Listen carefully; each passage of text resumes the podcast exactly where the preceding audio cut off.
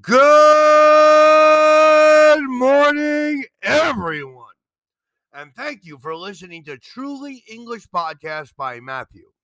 Today is season three, episode 68. And today is the 10th day of February 2022. Hoy es 10 de febrero 2022.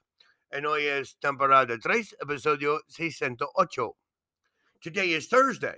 Tomorrow is Friday. And the day after tomorrow is Saturday. Today is Thursday. Yesterday was Wednesday. And the day before yesterday was Tuesday. Today, tomorrow, the day after tomorrow. Today, yesterday, and the day before yesterday. There is, there are, there is not, there are not, is there, and are there. There is a dog in my house. There are dogs in my house. There is not a cat in my house. There are not cats in my house. Is there a pet in your house? Are there pets in your house? Make your own examples.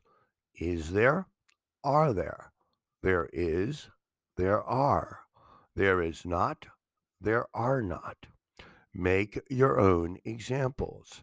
And remember to practice today, tomorrow, the day after tomorrow, and the day before yesterday. Today, we are going to review prefer and would rather. Prefer to and preferring. When you say what you prefer in general, you can use prefer to or preferring. I don't like cities. I prefer to live in the country, or I prefer living in the country. You can say prefer something to something else, prefer doing something to doing something else, prefer doing something rather than doing something else, prefer to do something rather than do something else. I prefer this coat to the other one. I prefer driving to traveling by train, or I prefer driving rather than traveling by train.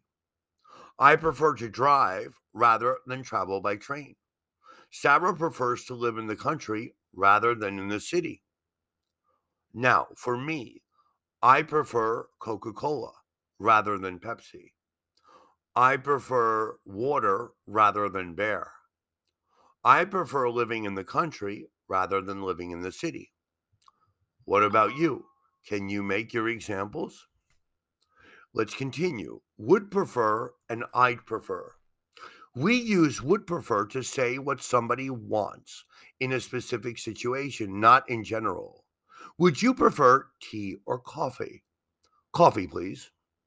We say would prefer to do something, not usually would prefer doing. Shall we go by train? I'd prefer to drive equals I would prefer to drive. I'd prefer to stay at home tonight rather than go to the cinema. Me too.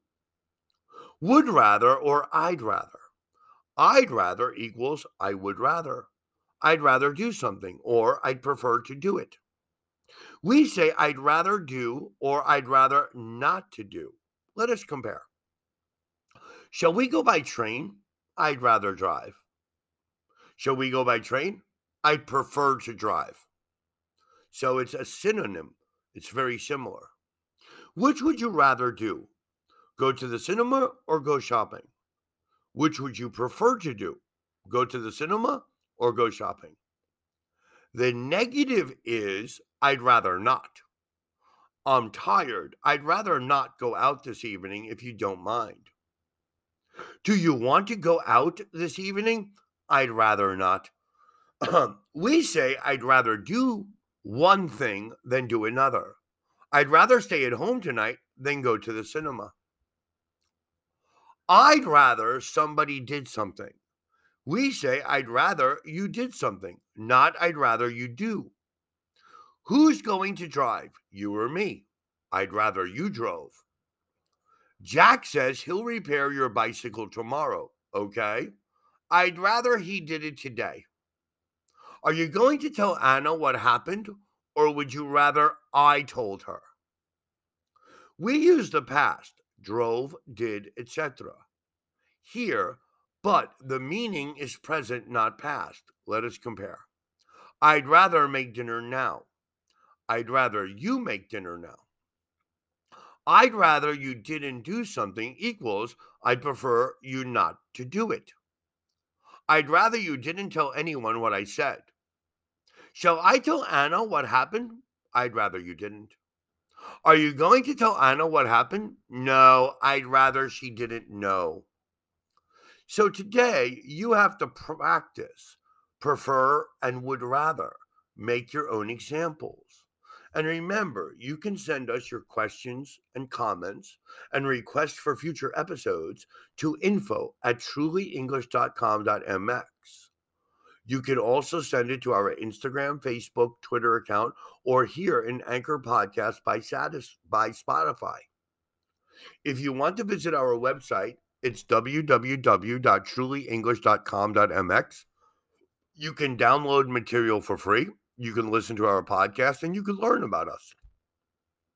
I want to thank you all for listening to our podcast today. Please remember and try to listen to our next podcast either tomorrow or Monday. Have yourself a great day, and if necessary, have a great weekend. Peace and love to everyone. Thank you and goodbye.